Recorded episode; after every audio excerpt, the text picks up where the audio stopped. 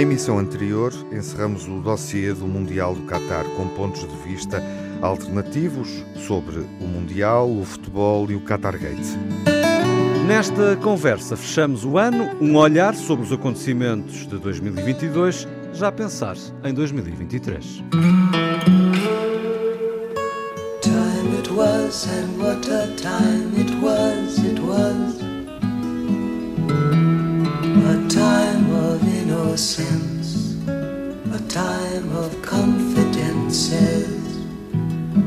Long ago it must be, I have a photograph. Preserve your memories, they're all that's left you. Bom, e chegamos àquela época do ano em que costumamos pegar no retrovisor e passar uh, o ano em revista, o que, entre tanto acontecimento, nos marcou, vos marcou mais. Depois de dois anos de pandemia e sem que oficialmente a tenhamos deixado, continuamos com problemas na saúde, deixamos cair as máscaras, é certo, mas as condições de trabalho no Serviço Nacional de Saúde não melhoraram. As listas de espera continuaram a aumentar, os serviços andaram entupidos, fecharam, enfim, tivemos urgências de obstetrícia intermitentes, uma ministra caiu. 2022 é também o ano da maioria absoluta de António Costa, começou por aí. O ano, é claro, da invasão da Ucrânia, isto no plano internacional, mas com reflexos eh, em todo o mundo e uh, em Portugal também, claro, a crise energética, a inflação, os juros altos, as, os empréstimos à habitação, as dificuldades sociais. É o ano do Porto de novo campeão, o ano da Argentina no Mundial, de que já falamos uh, na conversa anterior, o ano do para-arranca no novo aeroporto, do mês de julho mais quente dos últimos 92 anos, de seca, de incêndios, mas também de chuvas e de inundações. O ano em que a Comissão Independente para os Estudos de Abusos Sexuais de Crianças na Igreja Católica recebeu mais de 400 testemunhos, denúncias. O ano da crise política no Reino Unido. O ano da saída, entre aspas, surpresa de Jerónimo de Sousa no PCP. Um ano repleto de assuntos que podemos ou não comentar. Deixo isso à vossa consideração. Olá, Júlio Machado Vaz. Olá, Miguel. Viva Manuel Sobrinho Simões. Olá, Miguel. Como estás, Tiago Alves? Olá, Miguel Soares, viva. Olá. Bem, preparado para encerrar o ano? Já? está quase. Já estás com as passas? Mas, mas as narrativas prolongam-se, como é óbvio, não é? Este, este, este não é um ano uh, conclusivo uh, em questões essenciais, como de resto uh, percebemos, olhando para este elenco que o Miguel apresentou, para este, para este menu. Que ano foi este, Júlio, Manuel? Ah, bem, o menu é triste, mas variado, não é? Que o Miguel pôs em cima da mesa. Mas eu escolheria qualquer coisa de muito recente. nós temos uma frase de, do diretor da, da Organização Mundial de Saúde para a Europa, de dezembro, uhum. em que ele diz assim: todas estas ameaças, e se quiserem depois poderemos falar delas, todas estas ameaças representam uma bomba relógio que está ligada, que muito provavelmente vai eh, desaguar em resultados a nível da saúde maus, prolongamento dos tempos de espera muitas doenças que podiam ter sido evitadas e potencialmente até colapso de sistemas de saúde. Se depois quiserem que eu dê os exemplos que ele deu, e não estou a falar de Portugal. Uhum. Hum? Estás a falar do Reino Unido, por exemplo. Estou a falar do Reino Unido, da França e da Alemanha. Considerando Se algo quiser... que aconteceu no final do ano e que sim, não cabia sim, no menu. Mas, mas, mas, ele faz o balanço do ano mas inteiro. Mas também é um é? facto, porque Portanto, uma greve com a dimensão da greve que, que os enfermeiros uh, promoveram, fizeram no final deste ano no Reino Unido, eu, eu, julgo que nunca tinha sucedido na história, não é, Júlio? É. Ou tinha sim, sucedido sim, uma vez, uh, há um século, algo semelhante. Mas, ó, ó, Júlio, eu estou de acordo contigo. Nós já uma vez aqui num, num programa a gente discutiu... Isto não é uma opinião, eu estou a Não, mas- citá-lo. não, mas acho e depois muito dou os exemplos que ele põe em cima e da acho mesa. que depois, depois dá os exemplos porque vale a pena a gente discutir casos concretos, percebes? Para Sim, não sim. ser, porque isto não é. Mas o que tem graça, nós uma vez aqui já discutimos, já não me lembro, até se calhar foi mesmo com o professor Constantino Saclarides, que é, quer a gente quer não, quer a, a saúde, pá, é a, a- a resultante mais óbvia de um conjunto de coisas do arco da velha. Até também, porque o Miguel fez esta coisa muito bem. Agora fez-nos, ela contou tudo o que a gente podia falar, percebes? E também lá está, de facto, a pandemia, e está o fim da pandemia, e as novas pandemias, e agora a guerra, e não sei o quê. E, portanto, é verdade que uma saúde pá, é, um, é, no fundo, um barómetro extraordinário da sociedade. É. para, isso é a maior coisa. Porque, para mim, é, eu ainda sou mais sensível a outra coisa a seguir, pá, que é a desigualdade e a pobreza. Pois. E eu acho que este ano as pessoas não se aperceberam, provavelmente, porque nós estivemos entretidos e porque estávamos a vir da pandemia e porque as pessoas tinham, apesar de tudo, tinham feito poupança e, e havia esta ideia, o PPR, era uma coisa que era uma, uma expectativa positiva que manteve as pessoas muito no fundo, muito entusiasmadas, pelo menos aparentemente entusiasmadas com a ideia que nós íamos sair do buraco e não sei o quê. Deus queira que sim. Eu tenho muito medo porque eu acho, como tu dizes, a saúde é uma resultante e vale a pena tu usares esses exemplos que estás a pensar porque são espantosos e, e infelizmente são verdadeiros como tudo, mas nós ao mesmo tempo nós estamos a caminhar para uma situação de uma assimetria da sociedade e de uma pobreza, pá. Nós estamos agora a pensar em 4 milhões de pessoas em Portugal, pá. Opá, é, morto- é- é Estamos a pensar em 4 milhões. de pobres. Pobres agora, a, sem estamos, ser só- estamos a pensar a que nível? em Portugal. 4 não, eu milhões. sei que é em Portugal, mas quem é que está a pensar em 4 milhões? Estão- Eh, nós temos já 2 milhões e tal Sim. na- nas coisas oficiais Uhum. e há aquela margem das pessoas que vão cair na, na pobreza se porventura nós não percebermos que a inflação vem aí, a, a, a- a habitação é um problema, nós estamos mesmo a cair naquela margem mínima de sobrevivência antes, porque a pobreza não é só o problema, epá, não é só os alimentos, porque nós os alimentos nós conseguimos mal ou bem conseguimos resolver a sociedade, mas É nós por isso que os critérios, desculpa interromper, é por isso que os critérios são variedíssimos. exatamente Por exemplo, não ter dinheiro para uma despesa que é inesperada. Exatamente, por exemplo. Por exemplo. E, portanto, e, portanto, ó, ó, Júlio, só para te dar uma ideia, que eu acho que tu puseste bem, porque isto é muito óbvio, a saúde é muito bom, porque ainda por cima é, é- vai ser pior por causa da demografia e por causa da, da velhice. E eu achei importante, porque, meia culpa até, nós temos falado muitas vezes da situação portuguesa, é bom dar a ideia que a situação é muito perigosa a nível europeu. Também. E é a própria Organização Mundial de Saúde que o diz. Com números. Queres Basta dizer avançar com os exemplos? Quero, quero, pronto. A- a- as três linhas que são sublinhadas são ah, cada vez, o cada vez maior envelhecimento das populações, a pandemia e problemas com o pessoal. E agora vou-te dar exemplos. França. Em França, mais eh, de 6 milhões de pessoas, incluindo 600 mil com doenças crónicas, não têm o seu médico de família. E 30% da população não tem acesso adequado aos serviços de saúde. Na França, há menos médicos neste momento do que em 2012. Isto não tem nada a ver com a pandemia. Quer dizer que 10 anos depois há menos recursos em França a nível. Não, não, não falam de profissionais de saúde em geral, falam de médicos. Na Alemanha, 35 mil postos estão vazios, mais 40% do que há 10 anos atrás. 10 anos atrás, 2012. E há um relatório deste verão que diz que em 2035 mais de um terço de todos os postos de trabalho na saúde estarão vagos.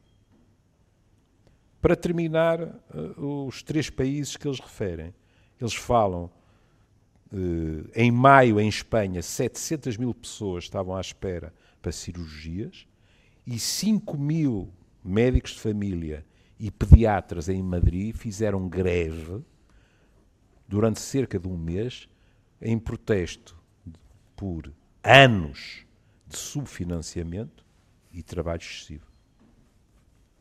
Para não falar que pelo menos 40% dos médicos tinham 55 ou mais. Uhum. Isto é um cenário que realmente justifica dizer-se pode, inclusivamente, existir, ou em todos, ou em alguns, ou num destes países, um colapso dos serviços de saúde. É verdade. São números aterradores. O que nos faz perguntar como é que é possível que a Europa, vou repetir, eu estou a falar a nível europeu, como é que é possível que a Europa, em 10 anos, 2012 para 2022, portanto, esqueçamos a questão da pandemia, que mais uma vez vem é abrir ainda mais as feridas, como é que é possível que em 10 anos tenha havido retrocesso nos meios humanos, pelo menos, e não progresso? Isto tem que refletir o quê? E isto dar-nos-ia uh, um mês de programas. Tem que refletir opções estratégicas em termos de políticas de saúde Exatamente. que foram catastróficas. É a política, é. é? Porque, mais uma vez, uma das questões que eles levantam é a incapacidade de retenção dos meios humanos. Ou seja, coisas que nós falamos, e bem, coisas que nós nos queixamos, e bem, em Portugal, às vezes nós temos tendência para pensar, acaba tudo em Vilar Formoso. Não, não acaba. É verdade que neste momento, penso eu, sobretudo tu, Tiago, e tu, Miguel, o dirão. Eu acho que em termos mediáticos, uh, o Reino Unido é o mais evidente, não é? Sim, As coisas no final do ano foi, estão assustadoras, não é? Mas eu fiquei varado com estes números de França, da Alemanha e de Espanha. Não os conhecia. Pronto. Mas, ó, ó, Júlio, só para te dar uma ideia, hum. pá, que é impressionante, em, 1900, em 2019, a França já tinha, não tinha médicos suficientes para certas coisas. E eu, por exemplo, li um artigo espantoso que era o problema. Nós já estávamos a ter muito mais pessoas velhinhas e, portanto, temos mais mortos e a mortalidade está a aumentar e não há quem passe o atestado. E, portanto, pois. percebes? E antigamente era preciso ver. E agora pensa-se quem é que há de atestar que o tipo morreu. Em França, em 2019. O que significa que nós, já em 2019, nós tínhamos um problema da distribuição dos médicos em relação a certas funções. O que sim, e, hum. e, e, tu sabes isso também como eu, ou melhor, porque até fazes clínica, Hum. Opa, nós não temos tipos na medicina interna, nem temos tipos na clínica geral. E todos os miúdos agora o que querem é ficar com uma subespecialidade. Percebes? E, portanto, nós temos um problema de distribuição também muito má e temos incapacidade de desenvolver Esta? tarefas para que são hum. do dia a dia. Vê a questão da, da distribuição. Hum. Em França, os rácios vão de 125 ou mais por 100 mil pessoas, em algumas das áreas mais ricas, claro, para menos de metade em, na França rural uhum. ou nos subúrbios como Seine-Saint-Denis. Agora vou citar. Na realidade, cerca de 87% da França pode ser definida como um deserto médico. Não, não, Creve. Isto é sinistro. Ah, quando tu falaste da questão da medicina interna, hum. vamos ter tempo, espero eu, ao longo do ano, de nos referirmos a qualquer coisa que acaba de acontecer em Portugal, que é a votação para haver ou não haver, e a votação foi contra, Sim. a especialidade de, uh, de intensivistas, não é? De médicos só de urgência, não é? Que eu acho que não é uma coisa para discutir agora. Hum. Porque, na minha opinião, tem muito interesse. Na minha opinião, opõe pelo menos duas filosofias em termos de medicina, não é? E, portanto, acho que precisávamos de tempo. Não sei se estás de acordo. É, é, temos, e é. temos até, se calhar, convidar duas pessoas. Aí está, não tens toda a razão. É, era bom. Porque isso acho que é um assunto sim, mesmo, sim, porque sim. tem todos tem prós e contras e, sim, e, sim, e é difícil. Claro. Eu, eu ando sempre muito preocupado porque eu acho que nós estamos a piorar muito a educação de, em saúde, em, na, na, medicina, na, na enfermagem, na psicologia, quer dizer, nós tínhamos uma escola muito boa para o que é as coisas em países semelhantes a nossas. Portanto, nós fazíamos profissionais bons hum. ou muito bons. E eles tinham carreiras e tinham uma coisa que era a recompensa, quer salarial, quer tipo de trabalho, quer prestígio social, etc. Nós rebentámos com isto. Percebem? E, portanto, hum. e o que, o que, é impressionante estás a dizer, eu não sabia que estava tão mal em França. Eu, por acaso, pensei que esta coisa do. Porque eu, era, é, estás a dizer, não era em Paris. Era, é Parulice. Era, era, era no interior. Mas é. eles não conseguiam. Acumulavam-se os mortos que não, não podiam ser enterrados porque os tipos não passavam os atestados. Opa. Mas agora tenho que, fazer um, tenho que fazer um ponto de ordem, que é o Tiago e o Miguel ainda não falaram sobre o ano e sobre aquilo que queriam salientar. Hum. Nós somos Sim. quatro. Sim, mas essa, essa é uma é uma questão, obviamente, que, que merece a vossa reflexão. Algo mais claro, a dizer, pronto. Manuel? Eu é a pobreza. É a pobreza? É a pobreza. Sim, voltamos então a esse não, tema. A... Aliás, não, mas... o Manuel já tinha dado, uh, no início da conversa, já tinha dado um, um, um, elemento, já tinha colocado aqui um elemento. Um, a simetria e a pobreza. Sim, uh, que no fundo. Uh, este ano foi impressionante vai refletir uh, uma preocupação sua que, que já foi expressa noutros momentos, é. noutros contextos e noutras conversas aqui. E é o domicílio, não é? Portanto, nós temos que resolver o problema nos domicílios e nos centros de saúde, claro. Mas, portanto, não é através, isto não se resolve com os hospitais. Portanto, isto, pá, a gente vai melhorar, tem que melhorar, tem que melhorar a capacidade de do ponto de vista instrumental e de organização, seguramente podemos melhorar muito, etc. Mas nós temos, antes de mais nada, que resolver o problema na periferia, onde as pessoas vivem ou perto de onde as pessoas vivem. E para isto, nós precisamos de mudar a forma como encaramos o ensino, das, das, no fundo, das profissões de saúde. Percebem? E o que eu acho é que isto tem uma repercussão terrível sobre a pobreza, uhum. porque essa é com o aumento das pessoas de, de muita idade e com as inflamações crónicas que vão se acentuar. Opá, eu sabia. Opa, eu sabia. Mas foi um passant. Opa, sim, sim hoje, hoje mesmo opa, assim. Tu, tu não fazes ideia o que é as pessoas a tomarem pastilhas, pá, percebes? Anti-inflamatórios, Manuel. Oh, e, anti, opa, e, e, e, analgésico, e analgésicos. E Desta vez portaste bem, levaste para aí 15 minutos até falar de inflamação. E, analgésicos. Atenção, e isto tem muito a ver com a pobreza, percebem? Porque são casas que vivem em casas úmidas, são casas em pessoas que não têm uma alimentação adequada, que não têm apoio para fazerem, por exemplo, pequenas coisas que são que têm passear um bocadinho, apanhar um bocado de sol, irem a qualquer sítio, melhorar, porque a saúde tem muito a ver com bem-estar. O que e, levanta a questão das da, prescrições sociais. Exatamente. Que é, é o nosso colega que tem que ter articulação e poder para dizer eu posso medicar, mas enquanto esta senhora viver nestas condições, é não há volta a dar. É pobreza. Percebem? É uma.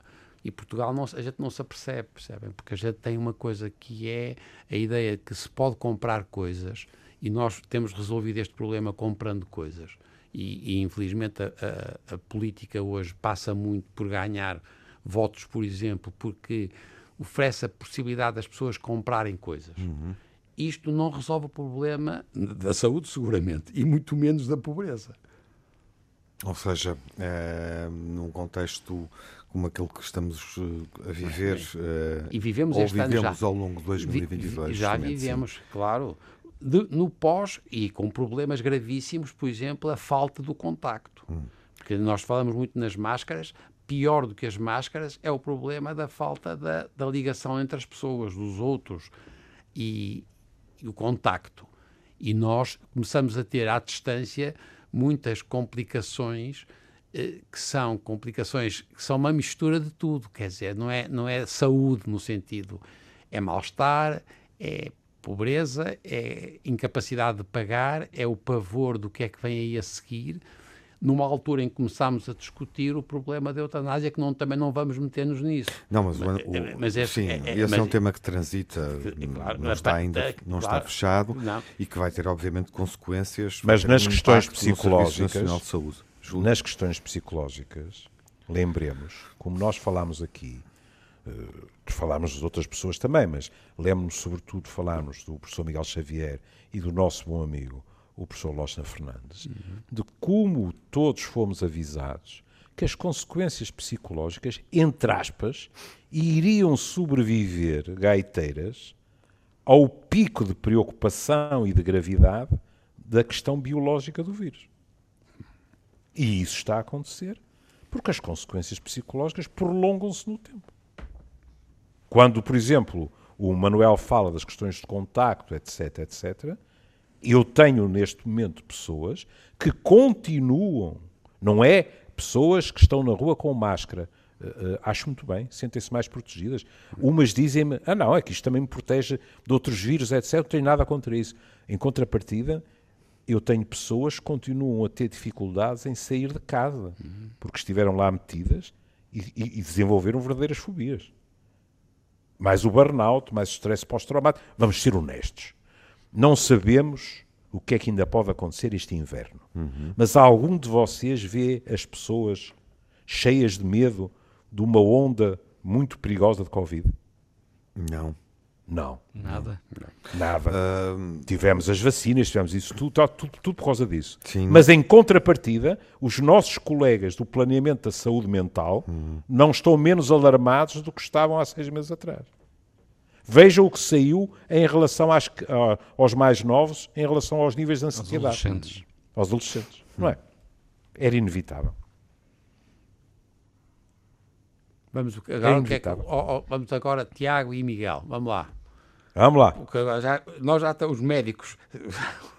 Nós até já podíamos ir embora. Nós até já podíamos ir embora. Agora já não. fizemos a nossa é, é, é, é, um acontecimento incontornável este ano não é? uhum. e, que, e que, de alguma forma, condiciona a vida de todos. Já, já aqui o referi, que é, que é o ano da invasão da Ucrânia. Sim. Uh, e isso, uh, obviamente, agudiza a questão energética, faz-nos repensar não sei se da melhor forma, um, a nossa interdependência energética, uhum. as relações geopolíticas, um, faz aumentar, disparar os preços uh, com a inflação. A inflação leva uh, ao aumento do custo de vida, à diminuição do poder de compra e, obviamente, à pobreza. Portanto, está tudo interligado e eu acho que uh, a invasão da Ucrânia tem uma grande parte da responsabilidade nisso, embora também ache que temos assistido a alguns momentos de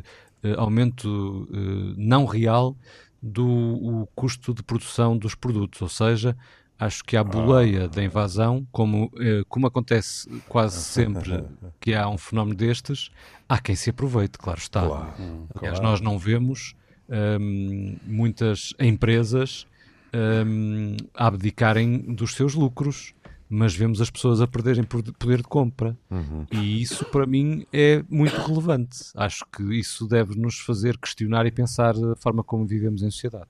E segundo eu li, vimos até aumentos artificiais de preços de alguns. Uhum. Nem mais. Em nem que mais. não era necessário, não é? Não era, era só manter o man, não era só manter o lucro, era aumentar o lucro. Sim, sim, sim, aumentar. Tens toda a razão. É, a... Tiago. Não, então. gostava então, de vos ouvir sobre a questão da Ucrânia, voltemos a isso Ucrânia, tantos é, meses depois. Voltamos à história da um, agora criámos esta invenção da pobreza e poderei energética. colocar um último tema antes de terminarmos é. para Não, mas nós, nós só para dizermos que a gente criou esta ideia, porque eu tinha aqui escrito realmente guerra, hum. pobreza, hum. e a gente diz, não é pobreza real, também é pobreza energética. E nós vamos ter problemas gravíssimos se não resolvermos o. Eu bem sei que em Portugal nós somos um país que tem um clima temperada. Mas Palavra? Vamos, claro, não, mas. Palavra? Éramos. Éramos. mas, esse clima meteu férias nas últimas semanas. Claro. E as pessoas, a pobreza energética uhum. é terrível, percebes? E, e, não estamos, e agora voltamos à história da habitação uhum. e do custo do, dos produtos agora ligados com a energia. Ah, ah, ah, o Miguel introduziu aqui o, o, o tema, digamos assim, uh, mas obviamente que há uma, há uma ligação direta com a questão da pobreza e a forma como a pobreza é mitigada, um, ou como encaramos um universo de 2 milhões de pessoas em dificuldades Já. ou 4 milhões uhum. no futuro, na transição para, para, para, para o ano seguinte ou para os próximos anos, como o Manuel, enfim, uh, projetava. Uh, e, e, vimos isso do ponto de vista da atuação política. Um, eh, as contas públicas permitiram ao governo uh, ir uh, disponibilizando, uh, enfim, bonificações, digamos assim. mas isso não é uma forma de resolver a pobreza, não há como esconder, pois não. isso é uma forma de dar um apoio imediato é importantíssimo, não é? Indiscutível. O que dizer... dizer sobre isso, Manuel? Não, é, não, Mas é... isso não é uma política que retire no longo prazo as pessoas da pobreza. Exatamente. E nós estamos não. a viver esta realidade há um ano. Apesar de tudo, é tempo suficiente para se calhar uh, reclamarmos ou pensarmos que é possível, uh, urgente, eu diria mais do que possível, urgente, uh, encontrar outras respostas. Aparentemente não temos, não temos sido capazes. E reparem que não é só no último ano, porque nós, esta história da evolução das sociedades que se comparam connosco, que nos têm vindo a ultrapassar ao longo dos anos, atenção que o PIB não é a única forma de medir a riqueza e a pobreza, mas nós temos vindo progressivamente a perder lugares, lugares, lugares. Uhum. O que significa que é um problema estrutural. Eu já sei que foi piorado francamente com a pandemia, a guerra epá, é horrível, as, a, a, a, as alterações climáticas também vêm demonstrar, se era preciso demonstrar que isto está mesmo por um fio, mas nós há muito tempo que nós temos tido a sensação de que nós não estamos a responder tão bem como devíamos em criar a riqueza suficiente e suficientemente bem distribuída para diminuir a pobreza, que é o que estamos aqui a discutir. Júlio? Estava-me a lembrar, lembram-se de, de, daquele pobre rapazinho que, que foi guarda-redes do Benfica e que suicidou, o Enca? Sim. Ah. Eu lembro-me da surpresa dele ao descobrir como se tinha frio em Portugal no inverno. É? O que é extraordinário, mais a mais sendo ele uh, um privilegiado, não é? E, e, vivia numa casa grande, etc. Mas isso traduz uma coisa que é, por exemplo, isso é verdade. Eu, quando há décadas atrás eh, eh, estive um ano na Suíça, eh, eu encasacava-me todo para sair de um prédio para outro prédio, de um, de um serviço para outro serviço e acabava o frio. Eu lembro de, em pleno inverno, andar em shorts dentro de casa, com o aquecimento central, etc. Em Portugal, grande parte dos portugueses não precisam de sair para ter, notarem diferenças de temperatura. Dentro de casa, por causa do que o Manuel diz, a pobreza, muitos deles não se podem sequer dar ao luxo de aquecer da mesma maneira todas as divisões. E, portanto, andam a saltitar entre uma que está razoável, outra que está um gelo, etc. Já para não falarmos das tragédias de, quando acontecem as inalações de, de fumo, etc. E quando um país é, lá está outra das questões das variáveis. Quando, em termos de habitação, não há capacidade das pessoas se manterem, eu não estou a pedir 25 graus, das pessoas se manterem a temperaturas que são consideradas, olha, até pelos profissionais de saúde, minimamente adequadas, isto evidentemente traduz um problema muito grave. Que, como é evidente, também vai desaguar na saúde, claro. porque o, o adoecer torna-se muito mais provável também. Não é? Claro. Mas Tiago, a girândola final. É? Então? Queres acompanhar-me? Queremos. Eu acho que vais gostar. Queremos. Queremos. Enfim, nós fazemos cor. Nós fazemos... Uh, o, o, o, Miguel tinha ali deixado uma série de, de pistas. Uh, com o tempo que temos, uh, acho que fizemos aqui uma, uma reflexão sobre presente e futuro, no fundo, também. Mas, uh, não sei, encontras já alguma esperança naquilo que aconteceu ao longo deste ano, esperança futura, no, no movimento e na reação pública das mulheres iranianas? Uh, e enfim, ter, ter, podemos terminar até remetendo para uma escolha, é sempre uma escolha clássica, uh, a escolha da Time, um, uhum. que, as, uh, que escolheu as ativistas do Irão todas as mulheres que se manifestam na rua manifestaram ao longo dos últimos meses como heroínas do ano. Hum. Consegues encontrar aqui um sinal de esperança, Júlio? Consigo. Se calhar, é? de, se calhar de ingenuidade. mas, não, pode, pode ser de ingenuidade. Para não dizer burrice até, coloquei, mas pronto. Também coloquei o tema com a impressão é, de que poderia ser um é, Mas daquilo que eu li, hum. daquilo que eu li, uh, e tenho lido bastante, tem-se a sensação que desta vez a coisa é diferente. E é diferente precisamente porque as mulheres estão em força, metidas ao barulho, e a um nível global. É? E pese embora a violência repressiva eh, também, entre aspas, eh, se debruçar sobre as mulheres, quer queiramos, quer não, isso complica a questão repressiva. E pode ser também que envergonhe todos os outros que eh, são capazes de atroar os ares com as suas declarações a favor dos direitos humanos, não é só das mulheres, dos direitos humanos, e depois estão a fazer negócios com, com um regime que se comporta dessa maneira. É? Uhum. Eu gostava muito de acreditar que isto não é sequer o fim do princípio, mas que para lá pode ser um caminho. Gostava de acreditar. Mas se calhar é ingenuidade. Manuel, há de qualquer forma aqui um, não, um também, movimento, ou seja, não. podemos terminar este ano uh, olhando para, para este movimento uh, e, e, eventualmente uh, saudando aqui o direito à desobediência. Há momentos é. na, nas sociedades, e de resto, 25 de abril de 74, estamos cá, vivemos isso, não é? Com Salgueiro Maia e não só uh, com o movimento dos Capitães de Abril, uh, mas há, há, há, momentos em que essa eu, eu, eu, desobediência acaso, é, claro, é, é, fundamental, é como respirar. Era, e eu estava a, ouvir o Júlio e eu, eu subscrevo tudo que ele disse, pode ser burrice, mas eu por acaso também estou muito entusiasmado com aquilo, quer dizer atenção que a Pérsia é diferente uhum. do resto e portanto uhum. e as pessoas têm que não é e eu já tive a mesma sensação agora sempre quando eu vou a Argélia e a Marrocos eu sinto sempre Marrocos melhor há qualquer coisa pode ser que seja lá o, o presidente o rei que também é o, o chefe da, da religião e portanto é um tipo menos e não tem não tem a história da, da, da Argélia mas eu não estou a dizer, é porque em nesse, eu estou a falar nisto porque na Jord... e mais a Jordânia, eu, eu também trabalho na Jordânia e onde há mulheres de, fora de série e gente que começa a levantar a cabecinha. E portanto, e nunca tinha havido era isto público mas havia nos a gente já sentia, como já tinha sentido na Turquia, mas na Turquia eu só conhecia aquela coisa em Istambul e Ankara, não sei como é que é no interior. Uhum. É um bocado o que se passa no Peru. A gente no Peru também já percebeu que uma coisa é Lima e é o resto do país. O que eu senti na, na Pérsia é que há uh, o direito da desobediência. E são mulheres muito, muito determinadas e é gente muito boa do ponto de vista intelectual e cultural, etc. É uma gente de primeira classe. Como acontece, continuo-vos a dizer, na Jordânia e como acontece na, as mulheres na Turquia, as que eu conhecia, e o Mediterrâneo. E, portanto, eu estou. O Júlio tem razão, quer dizer, eu também estou muito. Acho que há aqui um salto positivo notável. Uhum. Não sei se funciona bem depois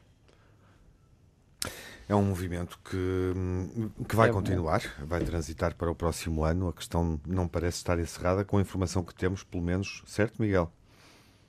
Eu diria que hum, estamos perante um daqueles casos em que vai ao racha. Claro. Uh, não acredito que haja grande abertura do regime, uh, portanto, não, não estou a ver grandes chances deste regime ceder uh, muito em termos de liberdades e direitos um, a única forma de ultrapassar a questão e deste movimento fazer sentido, uh, ou pelo menos ter consequências práticas, é mais isso que eu quero dizer, é se se mantiver de tal forma e crescer de tal forma que o regime seja uhum. eh, derrubado. O que também não se me figura nada fácil, portanto eu não estou ah, nada otimista. Uhum. Mas, oxalá, claro. Não, não sei se estás de acordo comigo, mas se o movimento se mantém e se amplia, vem aí muito sangue.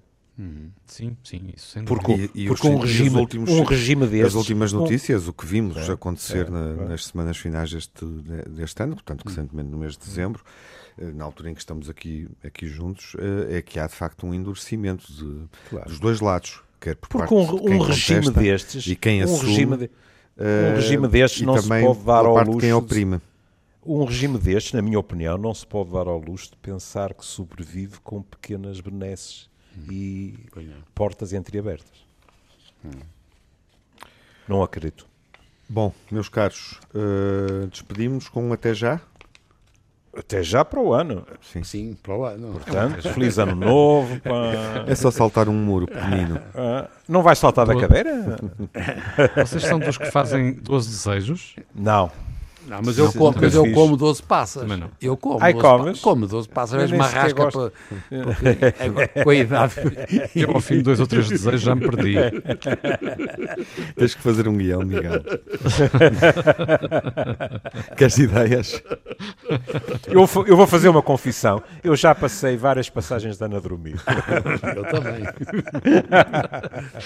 Até a Eu acho que nunca passaria uma passagem de Ana dormir. Também acho que não, mas. Mas tu, tu também é, já és passei um, a trabalhar. É, és um verdadeiro bom vivan. És um verdadeiro bom Também já passei a trabalhar. Mas, mas vou ficar com esse pensamento, Júlio, se calhar. Vou-me deitar mais cedo. Até, até para o ano. Um abraço, até para o ano. Até para o ano. Um abraço. Um abraço a todos. Time it was and what a time it was, it was a time of innocence, a time of confidences. Long ago it must be, I have a photograph. Preserve your memories, they're all that's left you.